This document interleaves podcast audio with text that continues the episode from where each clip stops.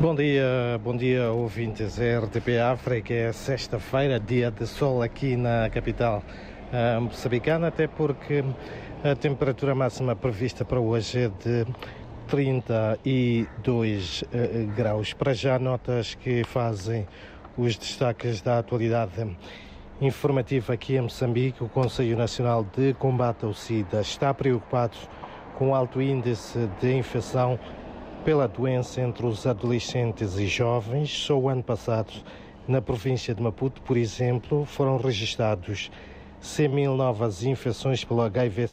845 casos são de adolescentes e jovens entre os 15 e 24 anos de idade. Para mudar este quadro, a organização lançou já uma campanha de comunicação para massificar o uso do preservativo como um mecanismo para a redução do índice das doenças sexualmente transmissíveis e também a gravidez indesejada. Por outro lado, as seguradoras do país reivindicam uma maior inclusão nos projetos de gás como grandes contribuintes na economia nacional. As seguradoras sentem-se uh, excluídas uh, destes uh, grandes projetos que vão ocorrendo um pouco pelo país. Em outras notas ainda é de destacar que a Secretaria de Estado da Juventude e Emprego, através do Instituto de Formação Profissional e Estudos Laborais Alberto Cassimo e o Instituto Nacional de Emprego assinala, uh, assinam hoje uh, com, com uh, a Helvetas Moçambique e a Embaixada da Suíça um memorando de entendimento para promover a formação profissional de jovens das zonas rurais e periurbanas das províncias de Nampula e Niassa. A iniciativa enquadra-se no projeto Competências para Jovens em Moçambique.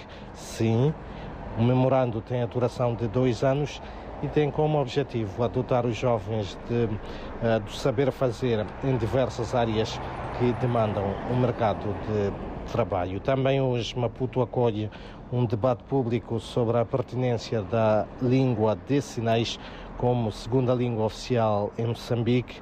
Esta atividade que vai decorrer na Escola Secundária Josina Machel realiza-se à luz da celebração da Semana Internacional dos Surdos. Habitualmente esta semana é comemorada na última uh, semana uh, útil de, do mês de setembro mas neste ano foi antecipada. O debate público será acompanhado pela realização de uma exposição de artes e cultura, aula de língua de sinais, entre outras atividades. E mesmo para uh, terminar, a Universidade Eduardo Mondlane inaugura hoje a sua incubadora de negócios, que vai se dedicar a incubação de projetos de inovação e empreendedorismo gerido pelo Centro de Informática. As suas instalações foram reajustadas recentemente para conformar com o conceito atual de incubação, um espaço um, esta, aliás, esta iniciativa tem o apoio da Agência Italiana de Cooperação para o Desenvolvimento, através do Centro de Informação da Educação para Desenvolvimento, num processo que, para além da requalificação do espaço físico, inclui a aquisição de mobiliários e equipamentos informáticos. São então estas algumas um, das notas que marcam os destaques da atualidade neste começo do dia aqui em Moçambique, onde recordo também que a capital uh, Maputo vai registrar uma temperatura máxima de 32 graus. É calor, uh, diga-se uh, que a esta altura já, já, já se faz sentir.